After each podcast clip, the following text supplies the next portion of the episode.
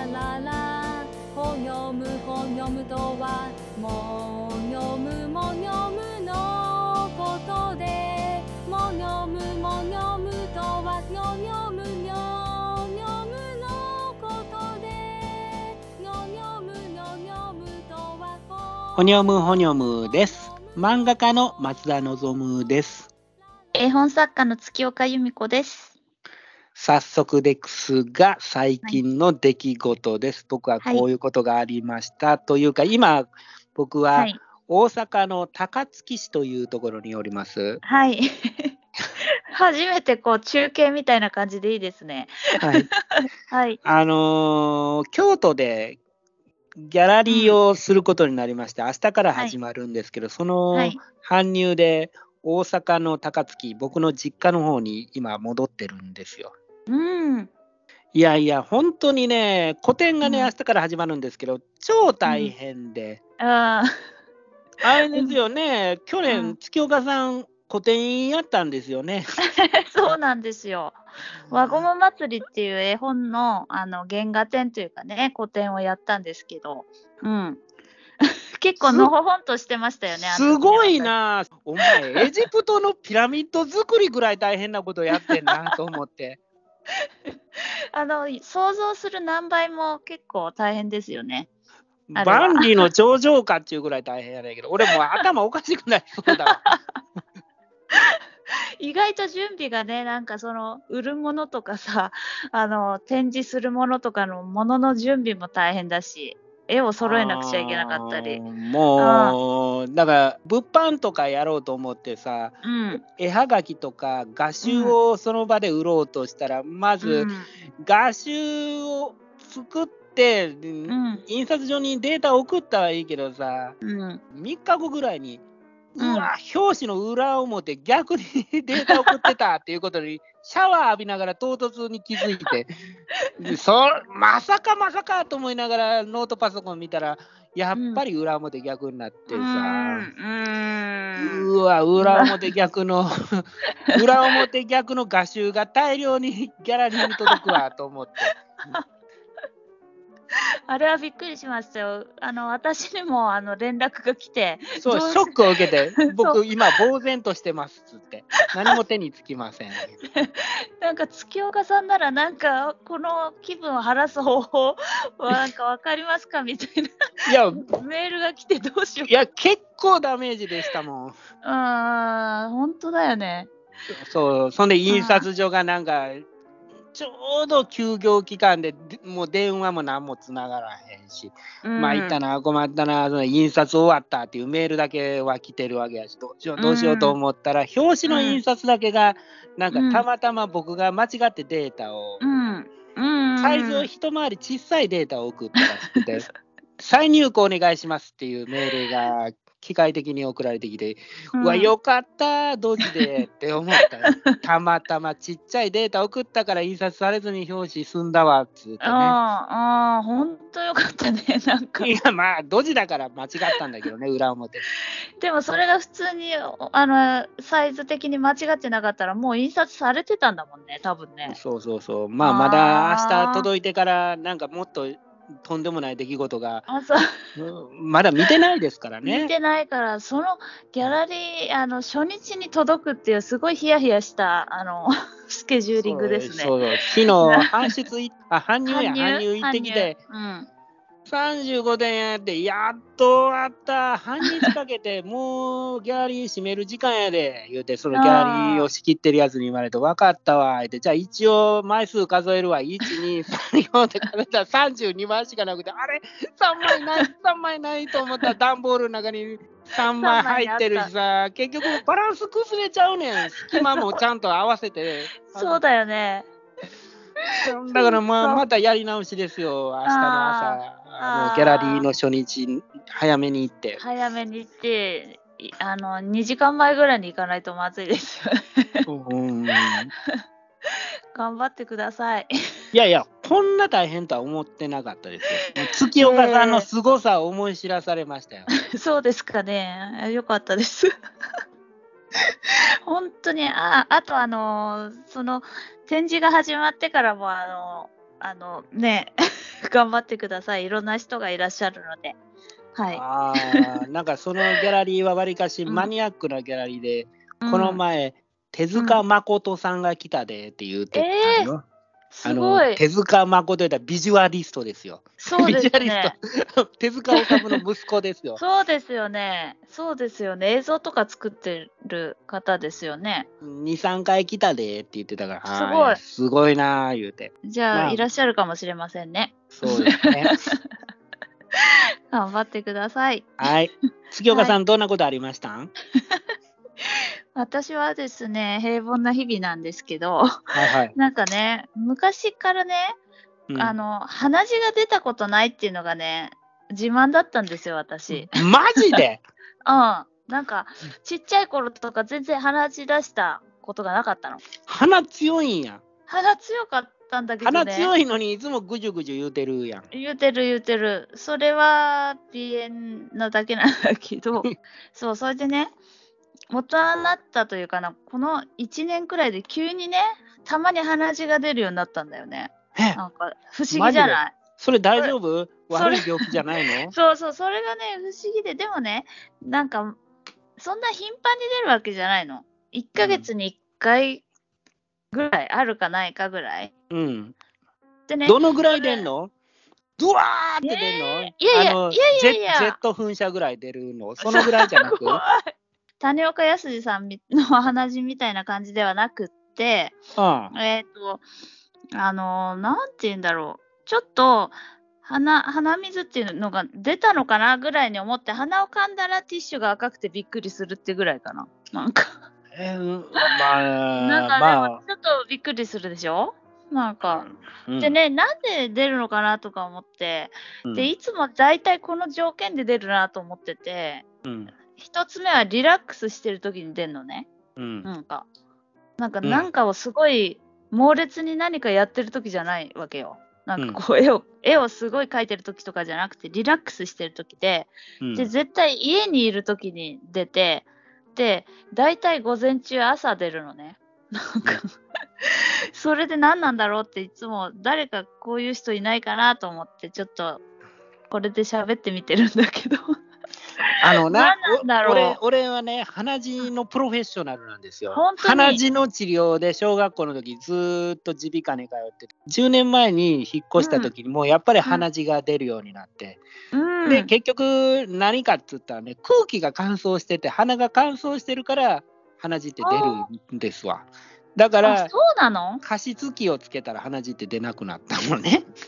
え、そんな簡単なことだった？その小学校の時も結局なんで鼻血が出てたかっつったら春になってはんあのー空気が乾燥したら鼻血が出始めんねん。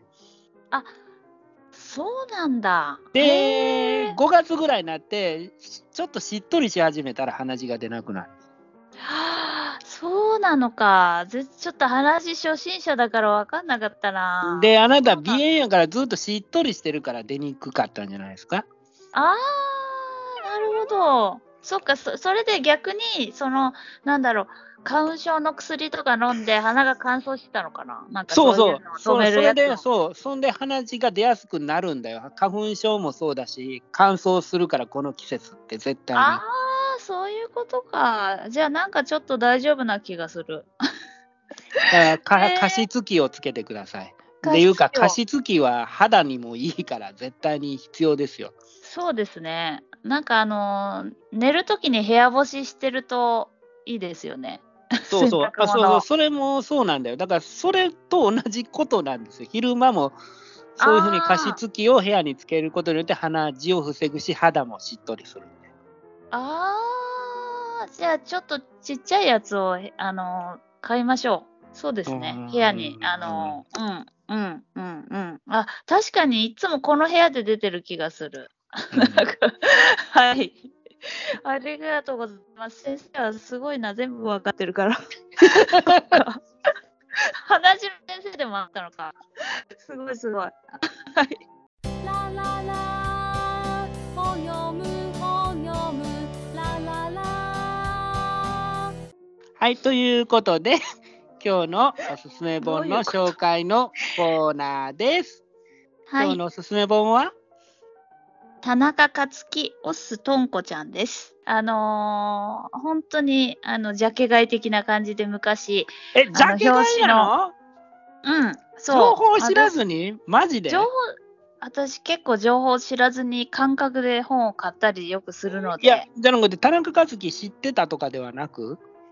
田中克樹は知ってましたよ。知ってました。え何で知ってたんだよ田中克樹さんは知ってやっぱりバカドリルです、ね。あバカドリルは知ってたんや、一応は。バカドリルは知ってる。全部読んでるわけではないけれど、結うん構あのブームになったというか話題になっていたので知ってました。あそうなんや。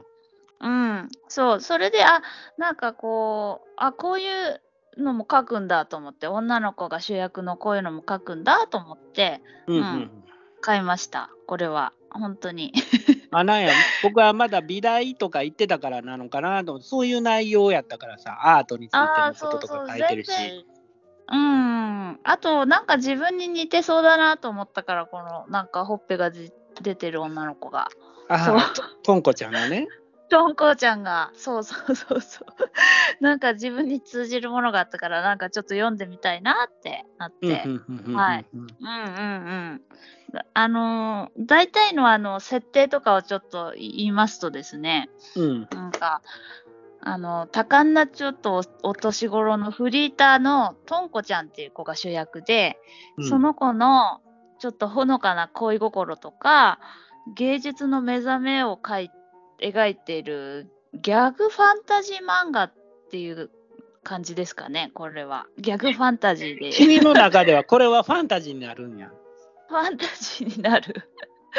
ファンタジー、ファンタジーさもあるというか、まあ、それはちょっと少女漫画要素を取り入れてるからかもしれないけれども、うんメルヘンチックではあるけど、ファンタジーではないやろ。幻想的ではないか ないやろ。そっか。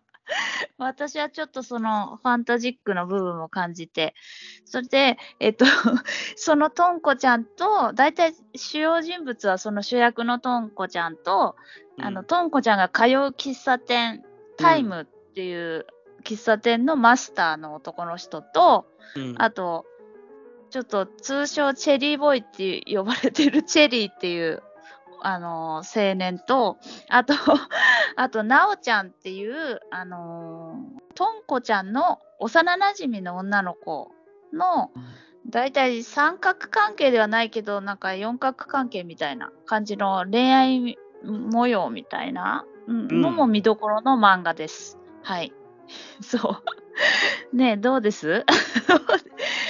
このいや、俺はね、うんあのい知らなかったんですよ。田中克樹うん自体は知ってたんだけど、この漫画知らなくてうん読んで、うん、あー、あのー読んだことはないけど、懐かしいなと思ったよ。三丁目の夕日見て懐かしいなって、俺ら三丁目の夕日から世代何十じゃないもんね年後に生まれてんっていう話や。そうだね。なんか懐かしいなー言うてみんな言うてるような感じや、ね。言うてる。そうだね。そうだね。うーん。その、その頃の少女漫画も読んでないわけだもんね。そう。ーん。そっか。なんかそういうノスタルジックを喚起させる何かはあるね、この漫画の中で。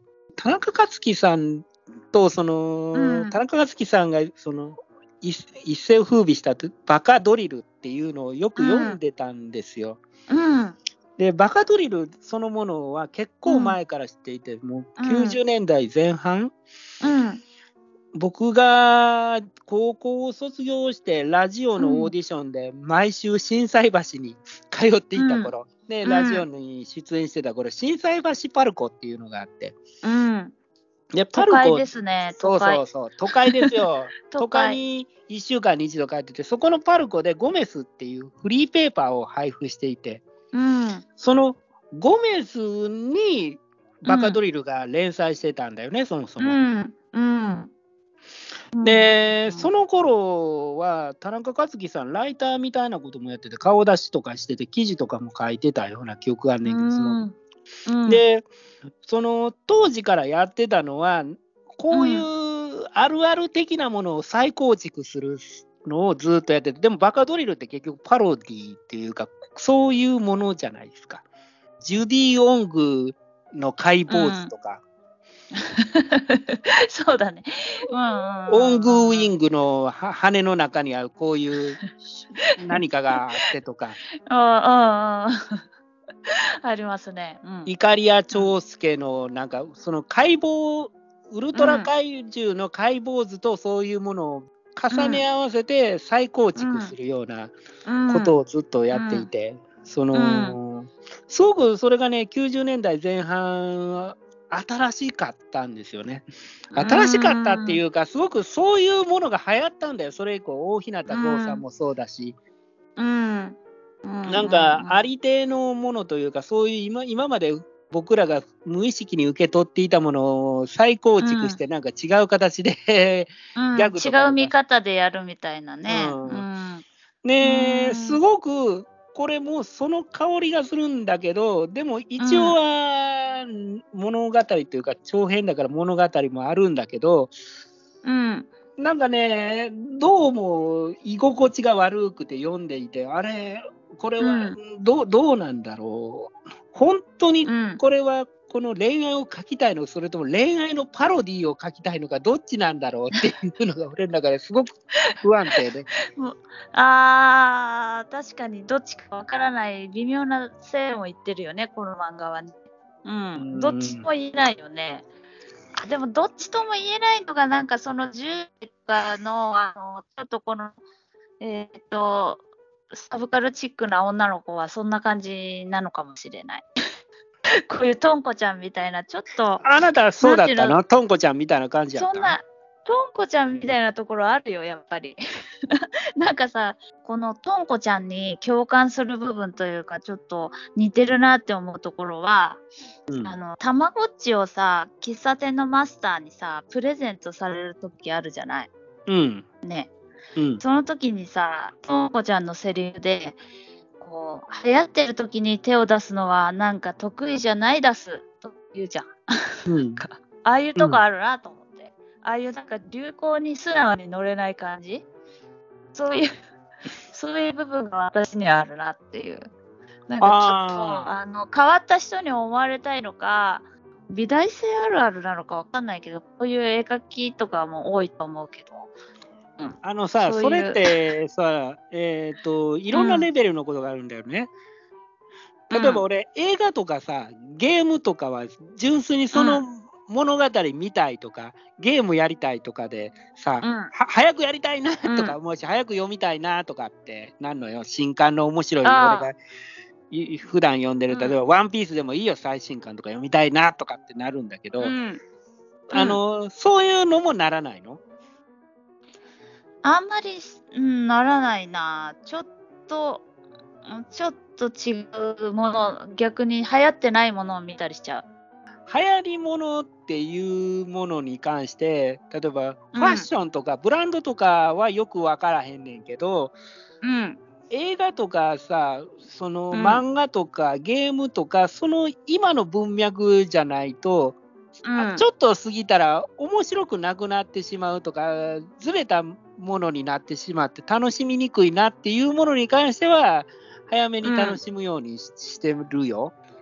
ああそうだね。そのものによるよね。そのなんかこう時代がずれても良さそうなものとうん。時代、今じゃないとまずそうなものっていうのはその時のその時判断するのも結構難しいかもしれないけどうーんなんとなくちょっとあのく あの特に10代20代ぐらいの時はまあそういう王道行くのがなんか恥ずかしいみたいななんか、うんまあたまごっちは別に今だってたまごっちが本当に面白かったら今やっても面白いだろうけど面白くないってことはそういうことなのかもしれないよっては思うよ。そうだね、そうだね。うーん。私も後でやったな、たまごっち。時期ずらしてやった気がする。同じだなと思って、とんこちゃんと。あなたの6つ上だからさ教育実習行っていてその時の生徒とかが「たまごっち、先生たまごっちあ やる?」とかって言って言ってたわ。言ってたでしょ、懐かしいでしょ。また今ブームになってたみたいだけどあねあ、今の子にも。あなたの世代のコーラはそんなん言うてたけど、うん、まあでも大学生にもなるとたまごっちってさうん。ちょっとしょっぱいよね。そうだね。あの時はああいうのが新しかったんだよね、きっとね。自分で育てるとか、なんかそういうのが。今見るとよくわからないけど。うーん。まあね、あの頃の空気感をすごく思い出してさ、うんその、このトンコちゃん読んでて、で、うんこれがねど、どうなんだろうね、この、このノスタルジックさっていうのが、うーん。人工的なものなのか、本当に懐かしいのか、人工的というか、そのノスタルジックを喚起させるような書き方をしているからなのか、うん。がよくわ例えばからなくて。なんか私はねそのちょうど70年代ぐらいの少女漫画を、うんあの周りが読んでた世代っていうか私はあんまり、そのなんかリボンとか仲良しとかみんな愛読してたのね周りが。うんで私もなんかそれにの一応乗ってリボンとか買ってたんだけど、うん。なんかで読んだんだけどさそその時全然その少女漫画にはまるなんか素質がなかったみたいで私の場合は、なんかちびまる子ちゃんが一番面白いと思ってなんかうんちびまる子ちゃんが連載がスタートした時ぐらいなんだよね多分。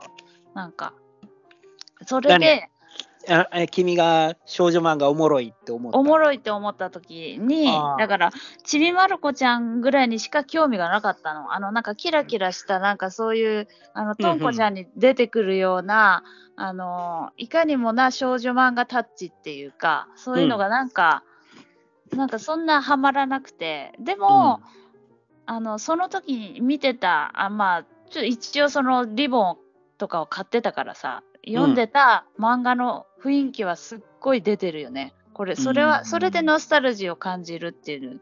でそのとんこちゃんっていうギャグ漫画要素が加わったからこういうのもなんか素直に読める感じ私の場合はね。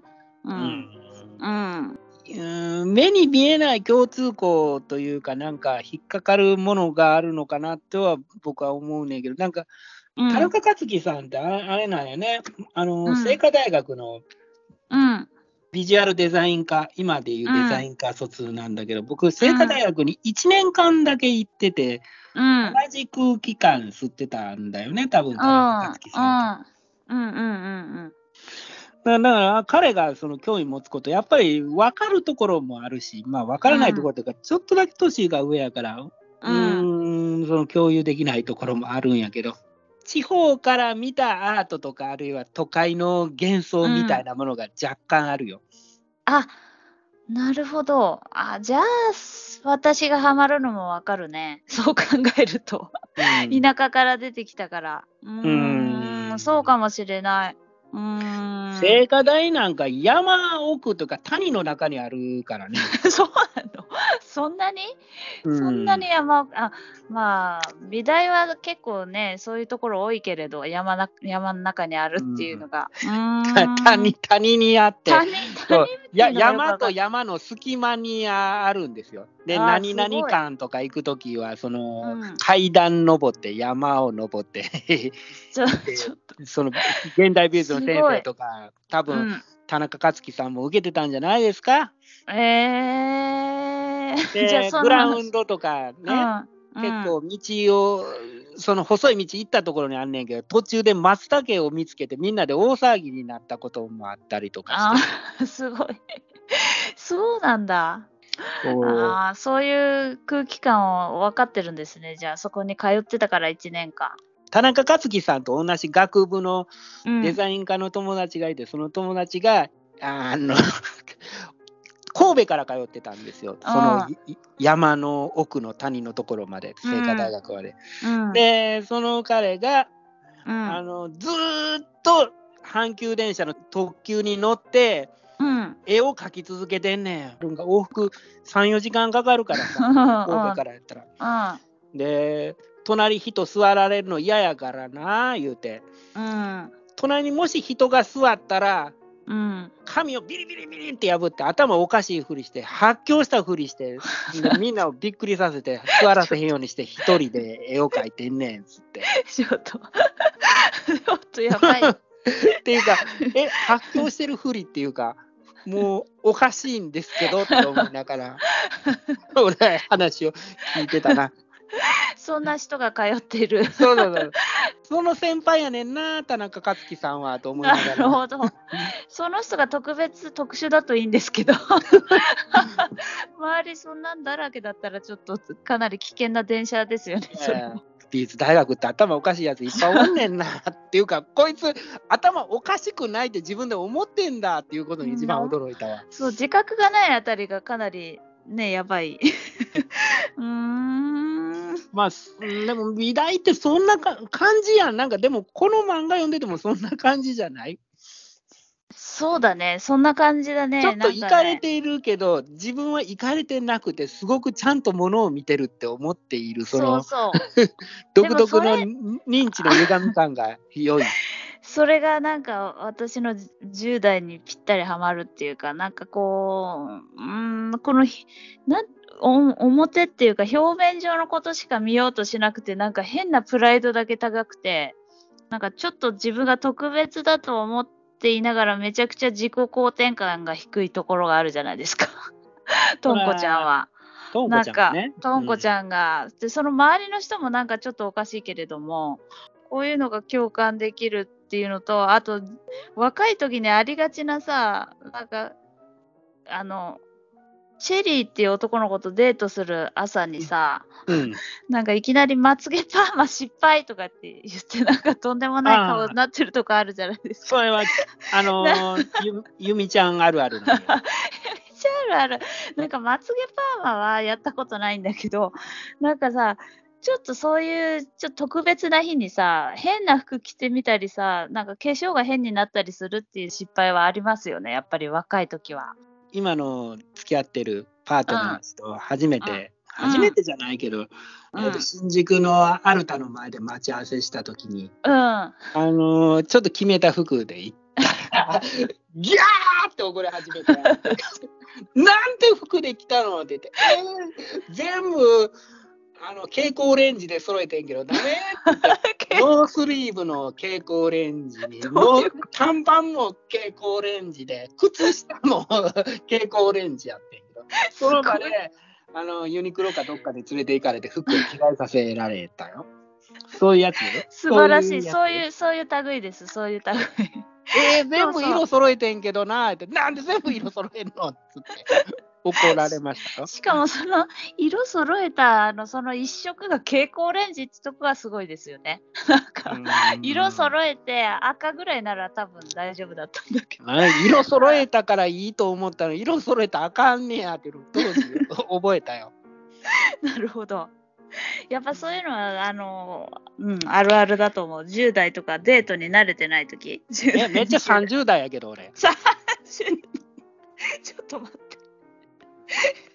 面白すぎる。あそっか、なんか、あの、松田さんはさ、なんか、あの、恋愛マスターっぽいところもあるなとか思う。なんかっていうかさな、んかさ、結構さ、話題にさ、その時付き合ってた彼女がさ、みたいな話するから、つ常にこう、女性が絶えない人なのかなとか思う。いやそそんなモテなくはモテなくはなくもなくもない。いや普通やけど ほらあのーアート業界とか漫画業界とかにいたらさ変な人をさ、うん才能とかと魅力とかとごっちゃになって あれ面白そうとかって言って寄ってくる女の子が結構いるんですよ。わかりますよ。わかります。そんで12年ぐらい経ったらギャーって怒り始めて全然思ってた人と違ったって全く俺そのものなんですけどっていう話ですよ。そっか。そっか、じゃあ失敗を、失敗を何度か繰り返してるということで。うーん。うん、まあそう今のパートナーとデートするときは全身同じ色で揃えるっていうことなくなりましたね。そうですね。それが30代ってところがまたなんか哀愁漂いますね。いいです。めっちゃ怒られたわあの時。確かに目がつり上がってたもん。あとあーでもその日にあのお別れすることがなくてよかったですね。ずっと。うんそれぐらいじゃそれぐらいじゃ嫌にならないという、うん、そう。彼女は 良かったと思う、うん、まあでもそうやな、それで言ったら俺だってこの登場人物の一人になってもおかしくないタイプそうでしょ、ね絶対なんかそう、なんか出てきそう、出てきそう。喫茶店に来そうだもん、なんか。そうそうそうそう。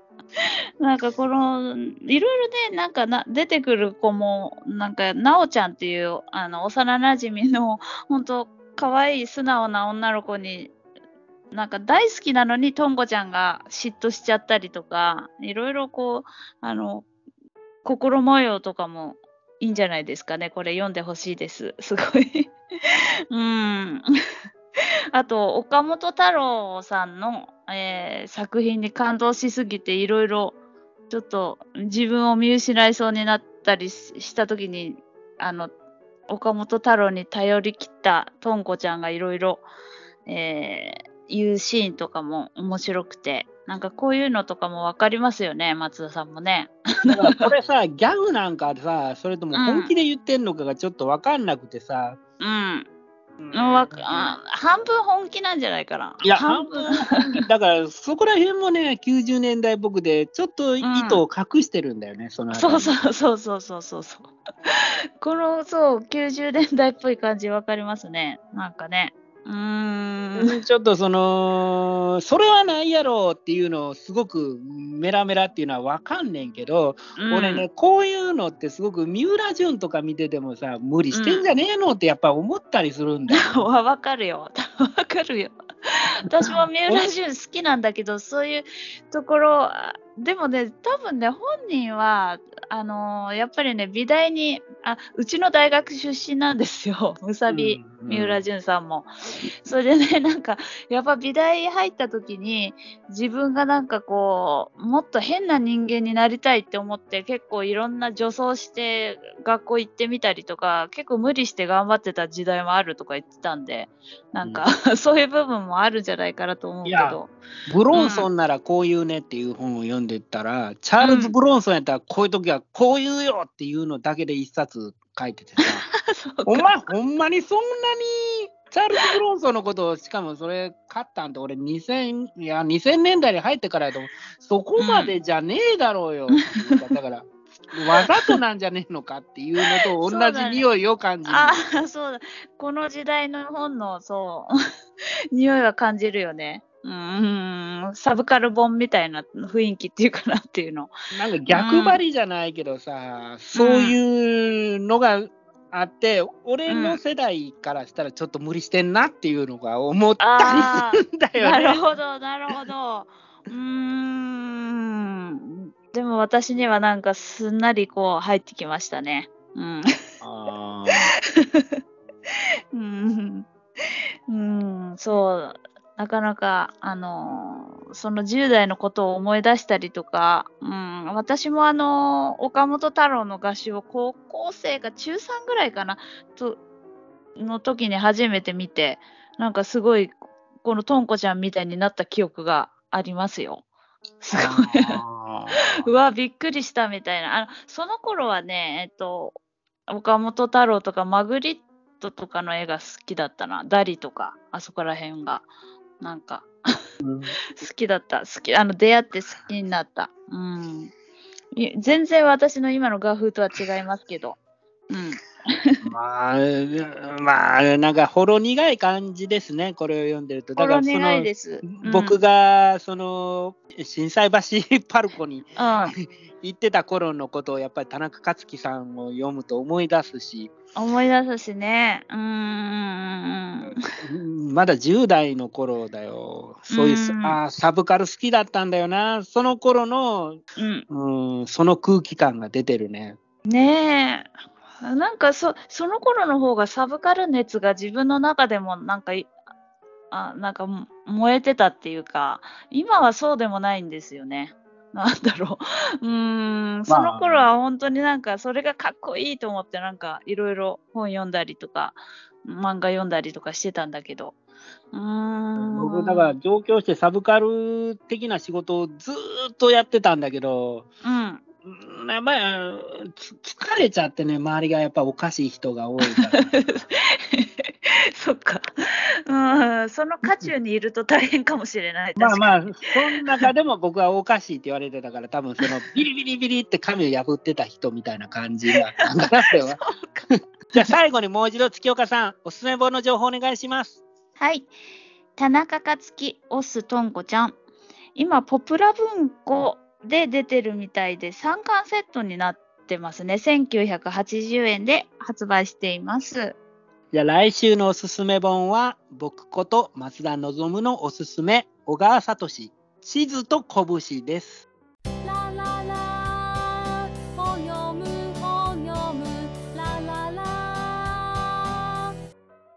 なんか告知ありませんか、はい。